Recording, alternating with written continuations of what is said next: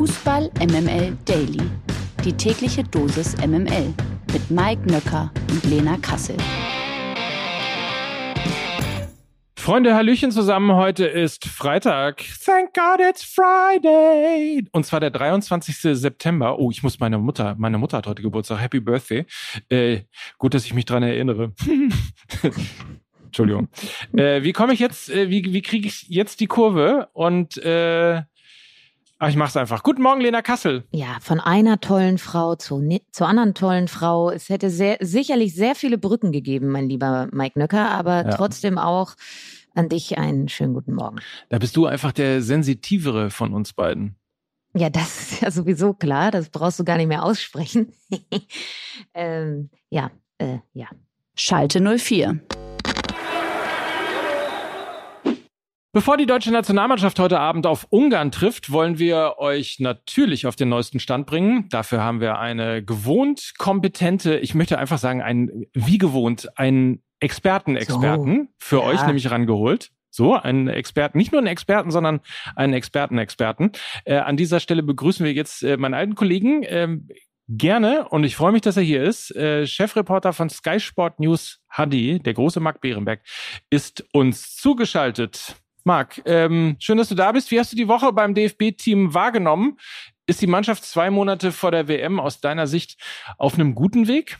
Guten Morgen, Mike. Morgen, Lena. Hi, freut mich, bei euch zu sein. Ja, also die Woche ist bisher relativ gut verlaufen, trotz der Corona-Zwischenfälle. Aber Trainingseinheiten waren sehr intensiv, sehr gut. Stimmung ist auch gut. Ich glaube, sehr, sehr wichtig war, dass die Mannschaft im letzten Länderspiel nochmal einen Sieg hatte gegen Italien. Auch einen sehr deutlichen Sieg nach vier Unentschieden vorher. Deswegen ist die Stimmung eher positiv. Aber die Mannschaft ist noch weit weg davon, dass sie jetzt wirklich WM-fit ist. Das hat auch Hansi Flick Flick nochmal angemahnt, gestern auf der Pressekonferenz. Die Automatismen, die Eingespieltheit, das ist alles noch nicht so da, wie es vielleicht sein sollte. Und auch die Formkurve von einigen Spielern ist momentan nicht perfekt. Gerade einige Bayern-Spieler sind zu nehmen, Serge Gnabry, Joshua Kimmich, auch Timo Werner ähm, zurück zu Leipzig, aber noch ist er nicht in Topform. Und das ist, glaube ich, so ein bisschen das Problem, dass der DFB und auch die Nationalmannschaft definitiv noch viel Baustellen hat. Ja, und wir sind natürlich alle ganz gespannt, ähm, ob sich dieser Eindruck dann auch heute Abend bestätigt oder nicht. Denn heute Abend geht es gegen Ungarn, ehe es am Montag im Wembley gegen England weitergeht. Zwei Gegner, die ja sicherlich ein Stück weit, ein Stück weit, die sich ein Stück weit unterscheiden. Was genau möchte Flick in den beiden Spielen denn von seinen Jungs sehen? Ja, vor allem wichtig in der gesamten Länderspielpause aktuell ist, dass es eigentlich ja schon die Vorbereitung für die WM ist. Also keine Experimente mehr, kein Einspielen, Ausprobieren, sondern es geht jetzt vor allem darum, sich klar vorzubereiten auf die WM. Ich glaube, dass schon nochmal durchrotiert wird. Das hat Hansi Flick zuletzt gemacht, auch wegen der Belastungssteuerung. Das ist ein großes Thema bei der Nationalmannschaft. Nach der jetzigen Länderspielpause sind eigentlich fast alle Spieler sechs Wochen noch in englischen Wochen unterwegs. Und ich glaube, wichtig ist, dass die Mannschaft sich findet, gute Ergebnisse holt, vor allem auch Tore macht. Das war ja gerade vor dem Italien-Spiel bei den vielen 1 zu 1 Unentschieden nicht der Fall. Also ähnlich wie zum Beispiel bei Bayern München Ladehemmungen jetzt zuletzt oder auch bei Timo Werner als der Stürmer Nummer 1 normalerweise bei Hansi Flick, der ja auch gerade letztes Jahr bei Chelsea nicht überzeugt hat mit den Toren und auch bei Leipzig noch nicht treffsicher ist. Also ich glaube, das ist das Wichtigste. Gibt es wirklich schon diese Anfangsformation, also diese Startelf. Auf vielen Positionen ist es echt noch offen. Also ich glaube, da kann noch viel passieren. Manuel Neuer ist gesetzt und der ein oder andere wie Joshua Kimmich. Ähm, Manuel Neuer, klar, jetzt erstmal nicht dabei wegen Corona, aber als Torwart gesetzt. Beim Rest gibt es echt noch sau, sau viele Möglichkeiten durchzurotieren. Und äh, deswegen ist es gerade auch von der Anfangself super spannend. In den Medien, Marc, äh, war ja zu lesen, dass der Bundestrainer mit einer Kaderplatzüberraschung für die Weltmeisterschaft plane. Es wird von einer klassischen Joker-Rolle gesprochen. Könnte diese Überraschung oder dieser Überraschungskaderplatz vielleicht mit dem viel diskutierten klassischen Neuner besetzt werden? Ja, das ist so ein bisschen diese klassische Mittelstürmer-Diskussion. Ne? Also ich folge eigentlich schon eher Hansi Flick. Man hat Optionen, man hat Timo Werner, man hat Serge Gnabry, der das spielen kann, man hat Kai Havertz, der hängende Spitze spielen kann, ähm, hat ja durchaus ein Pokelchen damit gewonnen auf dieser Position mit Chelsea letztes Jahr. Ne? Also es gibt schon Möglichkeiten und Lukas Netscher ist eben auch noch eine Möglichkeit für vorne drin. Und man kann auch mit zwei Spitzen spielen, hat ja Hansi auch schon gemacht, also zum Beispiel mit Müller plus X vorne drin. Und ja, diesen Stoß Stoßstürmer haben wir nicht. Würde er der deutschen Mannschaft gut tun? Absolut. Aber sind wir ehrlich, wenn die Jungs, die vorne drin spielen könnten, einfach mal treffsicher sind, wenn sie die Knipser-Mentalität rausholen, dann brauchen wir auch keinen wirklichen Stoßstürmer, meiner Meinung nach. Und ähm, die Diskussion ist jetzt, glaube ich, ein bisschen angeheizt, auch durch die Medien. Klar, wenn jetzt Niklas Füllkrug weiter so scoret, äh, spielt eine tolle Saison, Wahnsinn, dann kann man den schon mal mitnehmen. Ich glaube nicht, dass es jetzt der Plan ist, von Hansi Flick definitiv noch einen anderen Stürmer reinzuholen. Aber ich glaube, wenn einer ein anderes Element reinbringt, äh, wie in Füllkrug beispielsweise, und der in Topform ist, dann hat er eine Chance, noch last-minute-mäßig auf den Kaderzug aufzuspringen. Wer unseren Instagram-Channel ähm, aufmerksam verfolgt hat, der weiß ja auch, ne, haben ja diesen ganz wunderbaren Gag gemacht, Korn Neuner. Ähm, schön. Ja. Hat, mir, ähm, hat Korn mir gefallen. Neuner, ja. Korn Neuner. Ähm, ja, sind wir gespannt. Ne? Äh, an dieser Stelle vielen Dank, Marc. War wie immer sehr aufschlussreich. Ne? Komm gerne Ähm, wieder. Bitte, genau, gerne wiederkommen. Und äh, uns bleibt dann auch nur noch zu sagen, Anpfiff ist heute Abend um 20.45 Uhr. Sehen könnt ihr die Partie heute Abend live im ZDF, zweiten deutschen Fernsehen. Gewinner des Tages.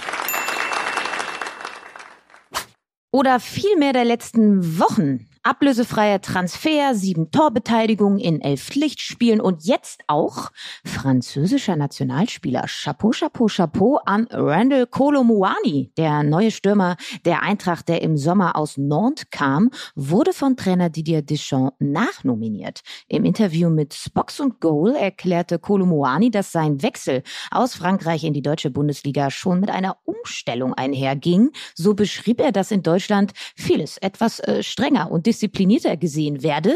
Ist jetzt keine Überraschung. Äh, allerdings passe dies gut zu ihm, was wohl auch zu seinen guten Leistungen führt. Aufgrund der Verletzungssorgen der Equipe Tricolore darf sich Kolo Muani nun also berechtigte Hoffnung machen, vielleicht sogar auch bei der WM dabei zu sein. Äh, Den Franzosen knickt momentan mit den Verletzten Benzema, Pogba, Kanté, Coman, Kimpembe, Loris, Konate, Rabiot, Camara, Digné und den Hernandez-Brüdern Lukas und Theo eine gesamte potenzielle Startelf weg.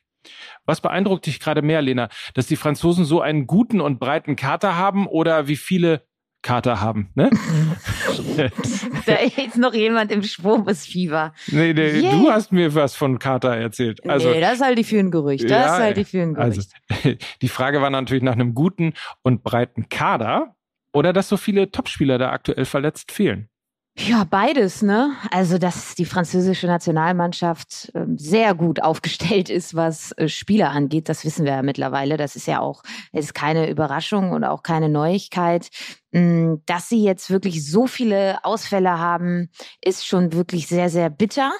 Ähm, weil ich glaube, wir hätten sicherlich ähm, sehr viel Spaß gehabt, wenn sie in der Top-Verfassung gewesen wären bei der Weltmeisterschaft.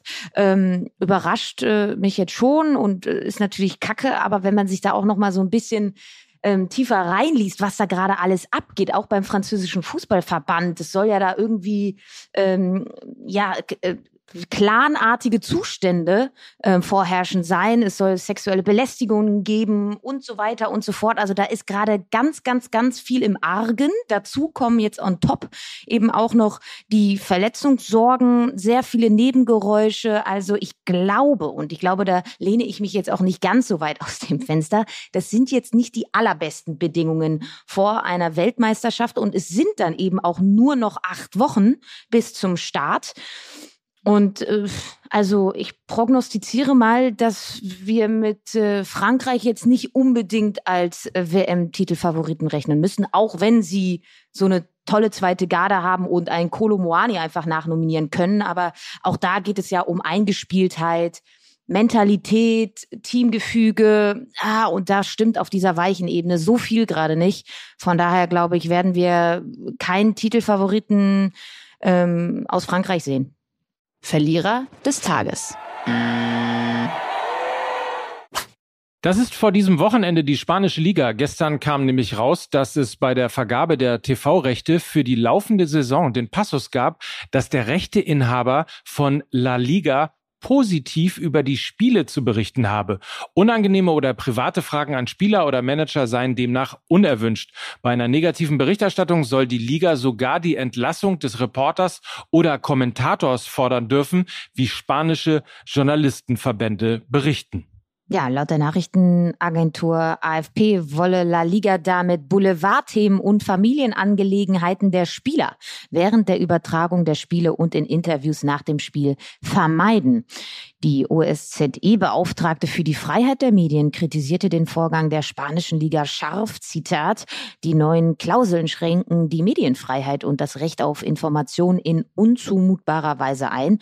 Das ist leider eine zunehmende Praxis in der Fußballwelt. Und das ist natürlich eine ganz bedenkliche Entwicklung. Und ich dachte erst, als ich das gelesen habe, dass das eine Meldung vom Postillon ist, weil also wirklich, das klingt ja so absurd, wenn jetzt die Liga vorschreiben darf, was die Reporterin oder der Reporter zu fragen hat. Das also, äh, ich weiß ja aus eigener Erfahrung, dass das sowieso jetzt schon ähm, in der gelebten Praxis alles sehr, sehr scharf ist. Also wenn du eine Frage stellst, dann steht hinter dir, der Pressesprecher hört mit und gibt dann aber auch ein Signal, wenn die 90 Sekunden, die du nach dem Spiel hast, vorbei sind. Also dann kriegst du so ein leises Hau Rauch, Rauschen in deinem Ohr und sagst, ja, letzte Frage jetzt, ne? Oder äh, ne, die war zu lang oder die hättest du auch bleiben lassen können und so weiter. Also sagt ja auch die OSZE-Beauftragte, dass das eigentlich schon zunehmende Praxis in der Fußballwelt ist. Traurig, oder? Es ist total traurig, aber es ist, ähm, man könnte es auch umgekehrt sagen, endlich hat einer mal den Mut, äh, das reinzuschreiben in das Vertragswerk, was sowieso alle Rechteinhaber im Fußball erwarten. Ähm, ich meine, wir haben genügend Beispiele von äh, Reportern, die dann eine Woche lang nicht an die Sebener Straße durften, weil sie eine kritische Frage gestellt haben. Man erinnere sich an die Art und Weise, wie Uli Hoeneß geschönt oder äh, geschont worden ist äh, in seiner Zeit, als er diese dumme Sache äh, mit der Steuer, wie er immer so schön sagt, hatte. Ähm, ähm, verglichen mit anderen nicht mehr im Fußball aktiven Funktionären ähm, ist das natürlich, äh, also da ist er ja quasi wie ein Heiliger behandelt worden.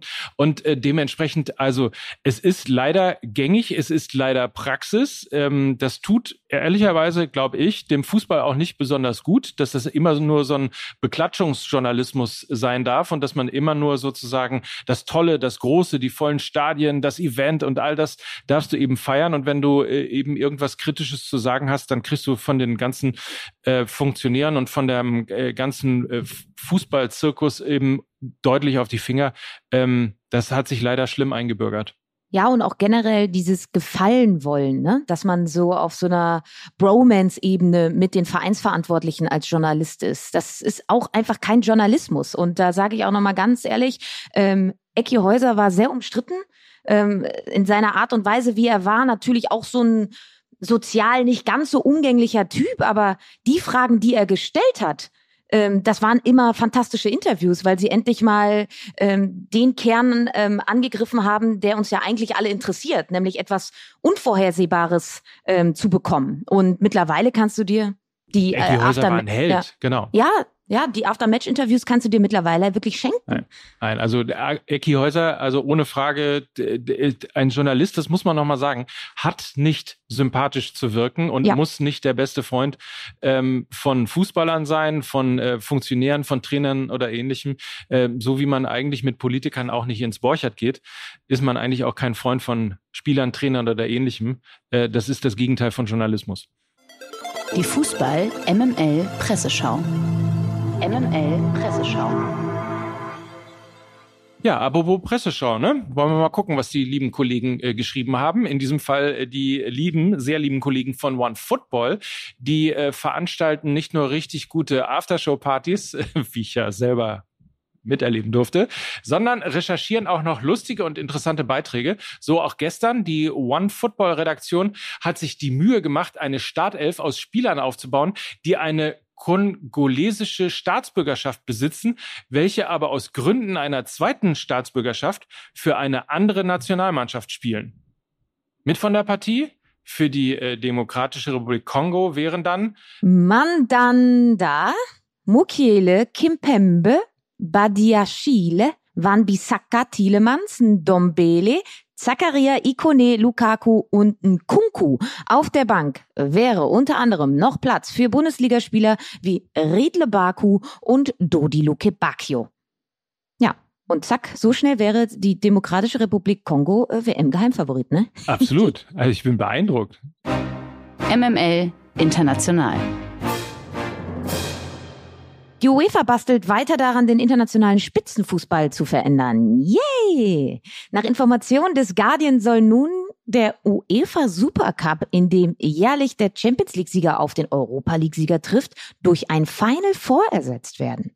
Dieses Turnier soll dann um den Sieger der Europäischen Conference League und den Gewinner der US-amerikanischen Major League Soccer ergänzt werden. Bereits 2024 könnte dieses ein neues Vorhaben sein, das dann dementsprechend auch umgesetzt wird. Dabei wird eben auch darüber diskutiert, ob es Showacts rund um das Turnier. Helene Fischer würde ich in diesem Fall. Äh, immer ein guter äh, Tipp. Helene immer ein guter Fischer, Tipp. Immer? Ja, immer ja. ein guter Tipp. Mhm. Ich, also Showacts soll es geben und äh, das Ganze soll natürlich in der Halbzeitpause stattfinden. Kennt man ja so ein bisschen vom äh, Super Bowl. Es soll also etwas eventlastiger werden und ich meine auch, dass die US-amerikanischen äh, Gewinner der Major League Soccer mit daran teilnehmen sollen. Das äh, zeigt ja auch, worauf das Ganze abzielt. Also meine Frage noch, ähm, wo sind in, in der Auflistung die Klatschpappen? Ja, das ist auch noch äh, eine Frage. Und, Die Vovoselas. Ähm, die Vovoselas, all das. Und ähm, ich sage mal so, überall, wo super drinsteckt, sollte man äh, die Finger von lassen. Das ist eine ganz einfache Rechnung. Eine Ja, ganz einfache Rechnung. Es ist so lustig. Je mehr bist, super, desto weniger Fußball. Du bist halb so alt wie ich und halb so offen, was Veränderungen angeht. Da hast du vollkommen recht. So, wir wünschen Hertha Neuzugang Jean-Paul Boetius natürlich alles Gute. Alles, alles Gute, muss man sagen. Auch bei ihm. Was ist eigentlich los im Fußball? Wie schon bei seinen Kollegen Richter und äh, den allen anderen Namen Aller und Baumgartel, so wurde auch bei ihm ein Tumor im Hoden festgestellt.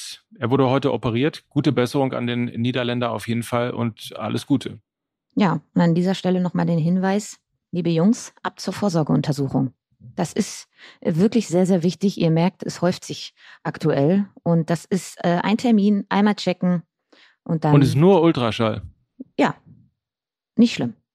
Also, das ist äh, unsere Botschaft zum Wochenende. Botschaft zum Wochenende an euch da draußen. Und sonst wünschen wir viel Spaß natürlich bei der Nations League heute Abend. Ja, Wahnsinn. Absolut. Endlich wieder Absolut. hochklassigen Fußball. Wir Ja. dürfen uns freuen. Und dann hören wir uns am Montag wieder. Darauf freuen wir uns natürlich auch. Und das war heute für euch Lena Kassel. Und Mike Nöcker für Fußball MML. Tschüss. Schönes Wochenende. Tschüss.